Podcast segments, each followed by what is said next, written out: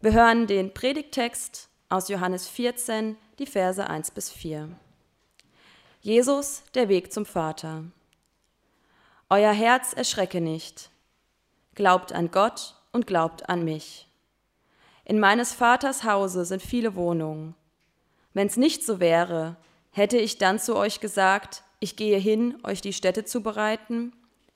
Und wenn ich hingehe, euch die Städte zu bereiten, will ich wiederkommen und euch zu mir nehmen, auf dass auch ihr seid, wo ich bin. Und wo ich hingehe, dahin wisst ihr den Weg. Ja, ich grüße euch auch alle ganz herzlich.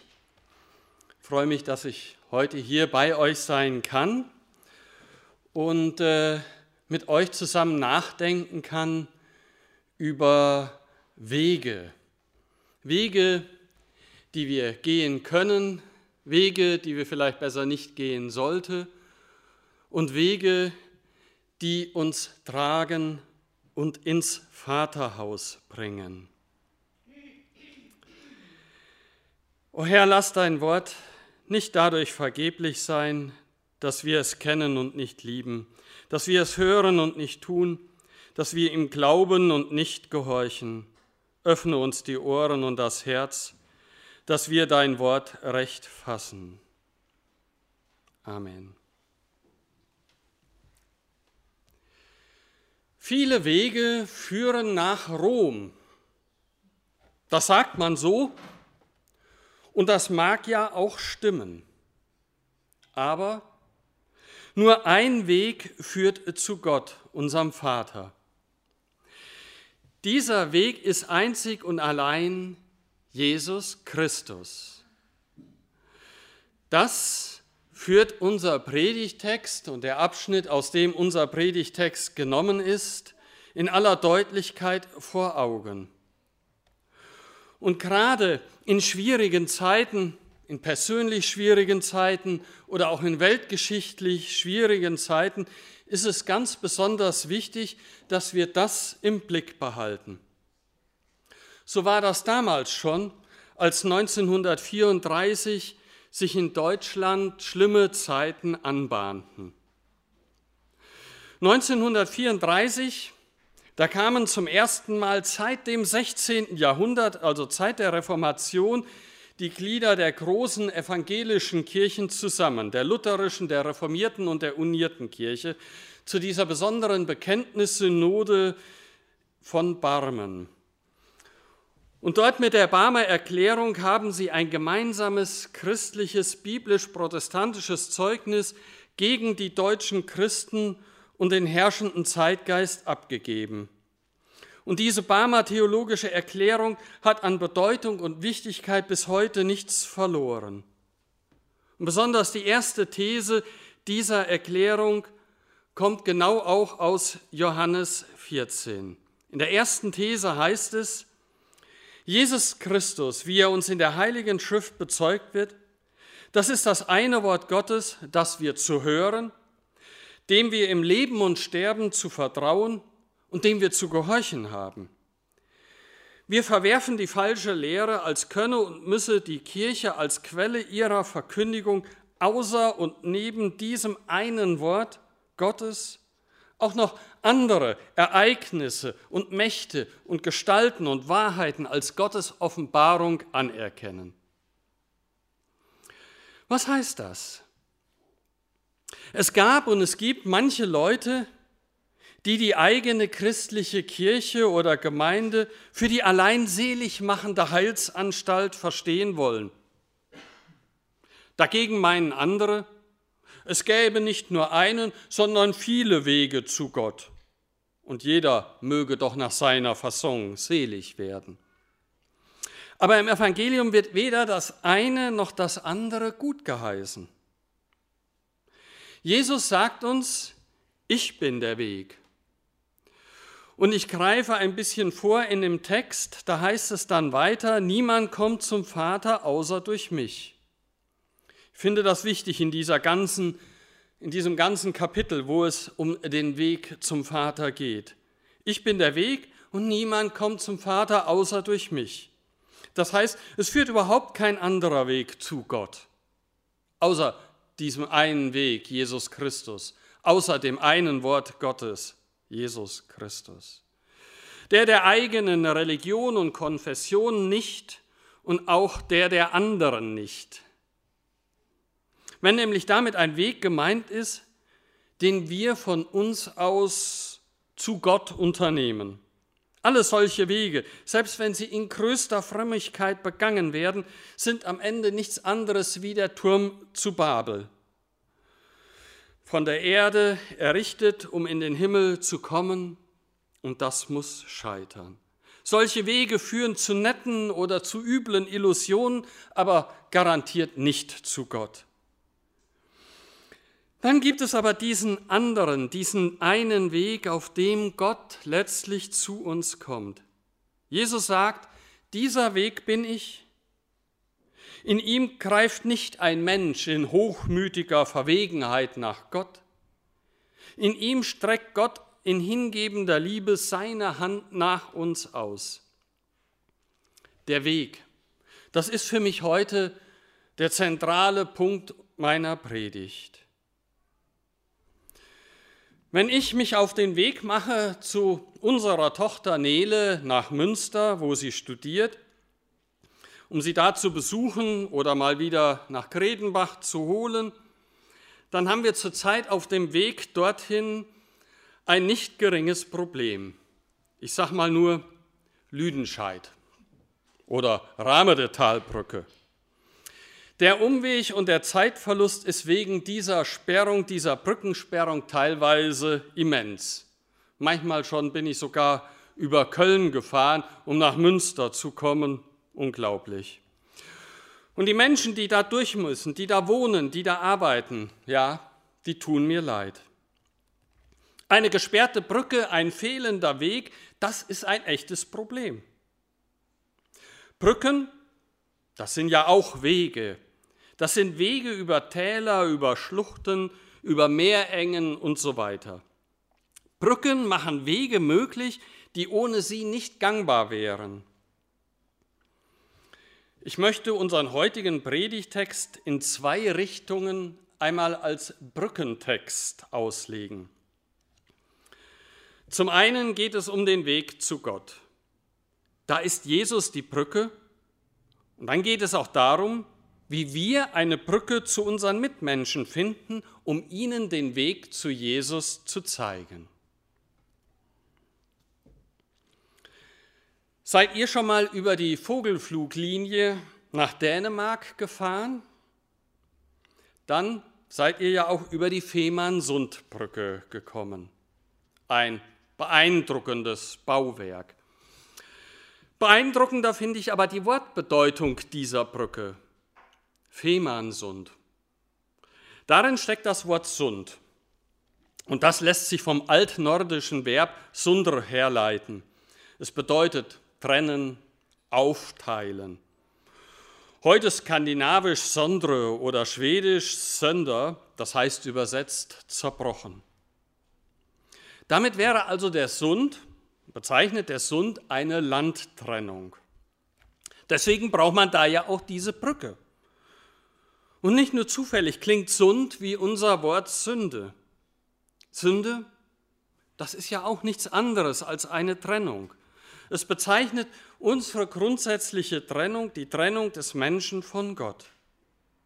Und für diesen Sund eben, für diese Sünde, da brauchen wir eben auch eine Brücke, um einen Weg zu Gott zu haben. Und diese Brücke ist Jesus Christus will das mit noch einem weiteren Brückenbild veranschaulichen. Hab heute einige Brückenbilder auf Lager, merkt ihr schon, kommt auch noch was. Drei Männer arbeiten auf einem Hochhaus in Brooklyn. In der Mitte des Wolkenkratzers bricht auf einmal ein Feuer aus. Mit Windeseile breitet es sich nach oben aus. Als die drei Männer das Feuer bemerken, sind die Fluchtwege schon von Rauch und Feuer versperrt. Verzweifelt kämpfen und schreien sie um ihr Leben. Die Feuerwehren rücken aus. Wassertürme werden aufgebaut, Leitern ausgefahren. Rasch klettert der Hauptmann die Leiter empor und macht eine furchtbare Entdeckung. Die Leiter, die reicht nicht. Sie reicht nicht bis an den Dachrand, da wo die drei Männer sind. Er sieht über sich die verzweifelten Gesichter der Bauarbeiter und unter sich den gähnenden Abgrund. In ihrer Todesangst schreien die Männer auf. Da streckt sich der Hauptmann hoch, wirft sich mit aller Kraft an die Dachkante und, und umklammert mit seinen Händen dort die Dachrinne. Seine Füße hängen in der letzten Leitersprosse und die Männer da oben, die verstehen sofort. Sie rutschen über seinen Körper auf die rettende Leiter hinab. Kaum hat der Letzte über diese lebende Brücke die Leiter erreicht, verlassen den Hauptmann die Kräfte und er stürzt in die Tiefe. Von seinen Kameraden wird er tot geborgen. Aber die drei Männer, sie verdanken, verdanken diesem Opfer ihr Leben. Liebe Gemeinde, das ist für mich ein sehr sprechendes Brückenbild, denn Jesus hat sich auch als lebende Brücke über den Abgrund, über den Sund, über die Sünde gelegt. Über diesen Abgrund, der zwischen Gott und Mensch, zwischen Leben und Tod sich aufgetan hat. Über seine Liebe und Hingabe können wir Menschen aus dem Feuer der Verlorenheit gerettet werden. Jesu Liebe bildet diese Brücke, über die auch wir mit unserer ganzen Not und Last, Sorge und Sünde, Angst und Verzweiflung uns retten können. Die Brücke ist da und die Brücke hält. Jesus ist diese Brücke. Sind wir über diese Brücke zum Leben gekommen? Ja, wir dürfen uns nicht täuschen lassen. Es gibt auch ganz andere Brücken. Und damit komme ich zu meinem nächsten Brückenbild. Ich will euch erzählen von einer schottischen Brücke, der Brücke am Tay. Bei Dundee vor der schottischen Küste heult der Sturm. Dort, wo der River Tay so friedlich wie auf einer Ansichtskartenlandschaft in der breiten malerischen Bucht in die Nordsee fließt, ist alles ganz anders. Die Flut läuft hoch und steil. Tief in die See wühlt der Nordost. Die Wellen gehen beängstigend hoch, brüllend schäumende Köpfe setzt der Sturm ihnen auf, peitscht sie mit unerhörter Kraft auseinander und vermischt sie mit den tiefjagenden Regenschauern. Zwischen die beiden Küsten des Meeresarmes hat die Nordsee einen Todesgürtel der wilden Brandung gelegt. Hinter ihren Mauern von Schaum und Gischt ist das gegenüberliegende Ufer nicht zu sehen, kaum zu ahnen. Manchmal tauchen im Aufflammen der grellen Blitze einer dieser 85 weit gespannten Bögen der riesigen Eisenbahnbrücke auf. Eine Eisenbahnbrücke, die eine Pionierleistung in dieser Zeit war, die hier die über 3000 Meter breite Bucht überspannt. Dumpf dröhnen die schweren Brecher gegen ihre Pfeiler und Eisenplatten. Und wieder zeigt ein jäher Blitz der für einen Augenblick die schwarze Wolkenbank zerteilt, wie heftig am Ende auch diese Brücke schwankt. Da dringt durch den heulenden Orkan ein fremder Schillerton. Die Lokomotive des Schnellzuges aus Edinburgh schnauft und stampft und pfeift. Und vor der Brücke hält der Zug kurz an. Der Lokführer ist im Zweifel. Kann ich es wirklich wagen, darüber zu fahren? Eine Weile zögert er. Doch dann setzt sich dieser Express mit einem erneuten schrillen Pfeifen in Bewegung. Der Zugführer hofft, dass die Brücke fest genug ist, im Sturm auszuhalten. Langsam rollen die Räder über die bebenden Schienen. Die Mitte der Brücke ist schon erreicht. Da ein ohrenbetäubendes Krachen, Angstschreie und in Sekundenschnelle reißt die Gewalt des Orkans die Brücke mit dem Zug in den schauerlichen Abgrund. Vielleicht kennt ihr ja diese Geschichte von diesem legendären Eisenbahnunglück schon.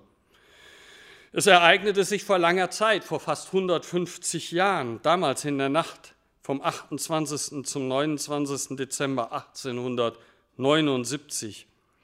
Diese traurige Begebenheit, die hat damals alle erschüttert und dem Dichter Theodor von Dahne den Stoff zu einer, einer ergreifendsten Balladen geliefert. Deswegen ist die Geschichte auch bis heute noch bekannt. Alle, die in diesem Zug waren, die hatten gehofft, die Brücke ist sicher. Sie hatten sich getäuscht. Sie kamen alle um. Was half es ihnen, dass sie gehofft hatten, sie würden ungefährdet darüber kommen?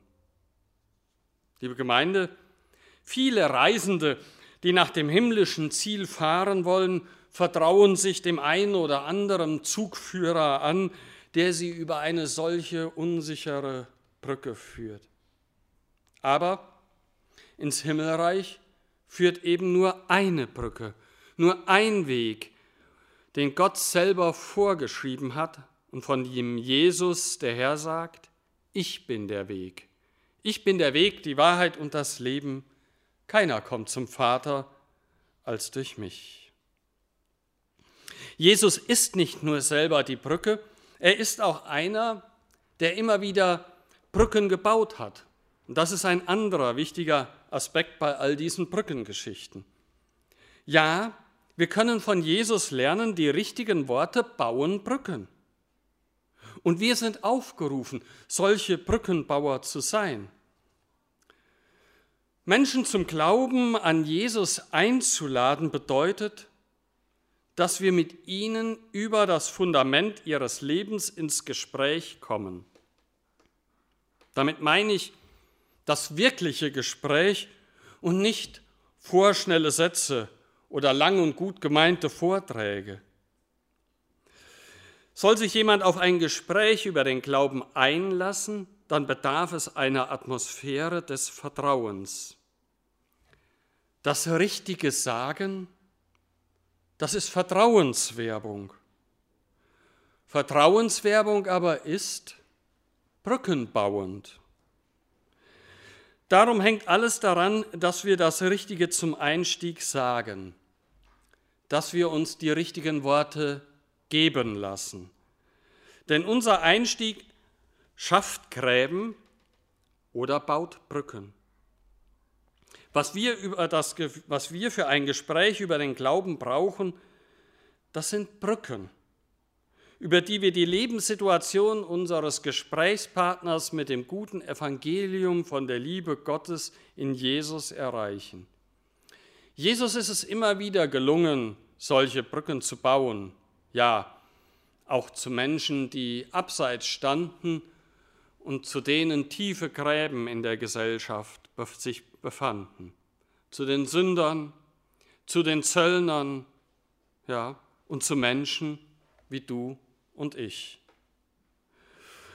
Wo Jesus in ein Leben kommt, da kann man das nicht verbergen, verstecken, das Licht unter den Scheffel stellen schon gar nicht vor den Menschen, mit denen man bisher gelebt hat. Jesus hatte für viele Menschen das richtige Wort zur richtigen Zeit. Der Brückenbau durch ein überlegtes Wort ist gelungen und für das Evangelium sind immer wieder Türen aufgegangen. Liebe Gemeinde, aber wer einen Menschen auf dem Weg zum Glauben begleiten möchte, der muss am Ende auch sich selber riskieren. Er wird Schritte auf Menschen zugehen und dabei in ungewohnte Gesellschaft kommen und Wege gehen, die er vielleicht bisher auch gar nicht kannte. Die Begleitung in den Glauben geschieht nicht mit einem raschen Wort im Vorbeigehen, so von oben herunter, appellativ oder mit einer flotten Postwurfsendung. Nein, Wer Jesus beobachtet, wie er Menschen begegnet, der wird entdecken, dass es ohne Absteigen vom Pferd nicht geht. Unversehens kommt man dann den Menschen sehr nah. Und solche Nähe ist eine Chance fürs Evangelium, eine Chance, die Gott uns eröffnet. Es sind aber auch Situationen, die unsere ganze Existenz fordern. Jesus wie er uns in den Evangelien gezeigt wird, ist für uns ein Vorbild beim Brückenbauen. In der Liebe des Evangeliums führt er getrenntes zusammen. Menschen, die Gottes Liebe verloren haben, kommen neu mit Gott in Verbindung über diese Brücke. So kann man befreit und doch gehalten über Brücken gehen. Die richtigen Worte bauen Brücken aber Brücken setzen auch Zeichen. Es bleibt nicht verborgen, wenn Brücken getrenntes miteinander verbinden. Wer Brücken baut zu denen, die von Gott getrennt sind, muss wissen, dass die Zeichen, die er setzt, nicht verborgen bleiben. Ich finde, wir als Jesu Brückenbauer sollten es wieder von unserem Herrn lernen, fröhlich, unkonventionelle Wege zu gehen. Wenn dann nur deutlich wird, dass die Liebe Gottes das Heil der Menschen will. Eine Brücke, die sonst getrenntes verbindet, eine Brücke, die man beschreiten darf, auf der man zusammenkommen kann und immer wieder zusammenfinden kann. Eine Brücke auch so tragfähig, so belastbar, dass auch unterschiedliche Auffassungen und Ansichten auf ihr ausgetragen werden können, ohne dass diese Brücke einbricht. Denn wir wissen, die Brücke selber ist Christus. Und diese Brücke hält und führt sicher zum Ziel. Eine Brücke von Gott selber erbaut.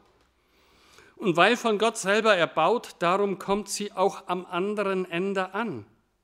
Sie verbindet mit Gott und führt über den Sund der Sünde und über den reisenden Fluss des Todes ans andere Ufer. Sie bringt zu Gott.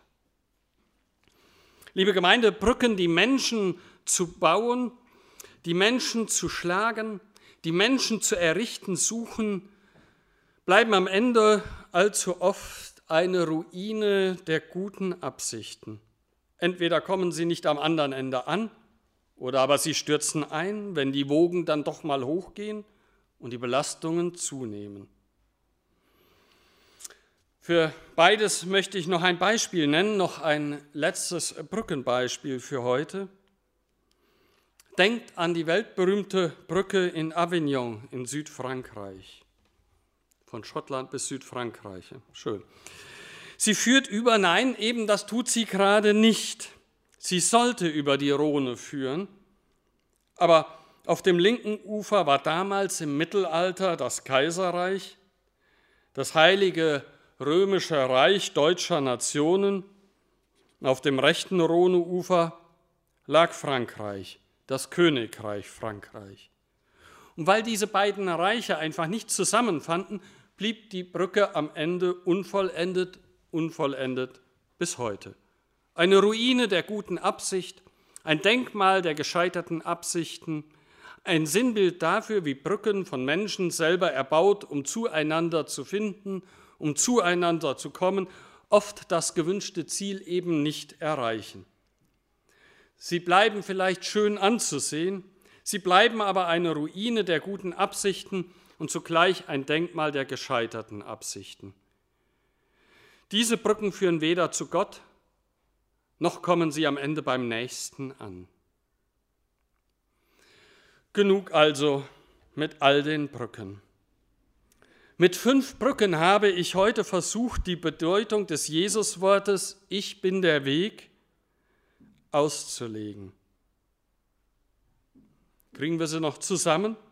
habe angefangen mit der Rahmedetalbrücke, die Fehmarnsundbrücke, die Brücke des Feuerwehrhauptmannes, die Brücke am Thai und die Brücke von Avignon.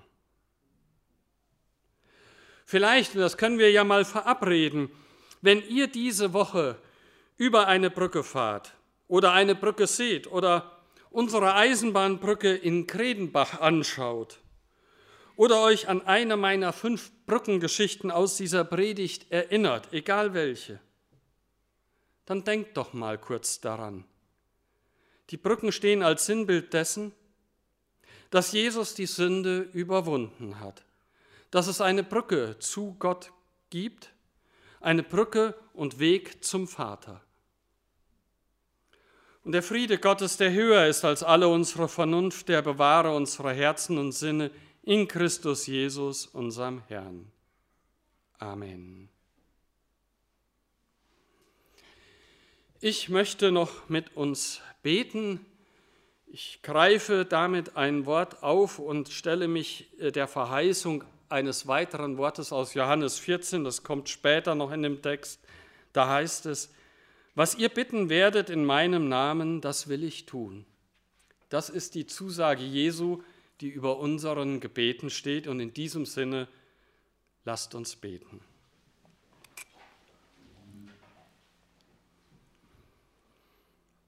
Herr Jesus Christus, wir danken dir, dass du uns nahe bist, dass du uns nahe kommst, dass du uns eine Brücke bist zum himmlischen Vater, dass wir uns auf dich verlassen können und wissen dürfen, in egal welcher Situation wir uns befinden, diese Brücke, die hält.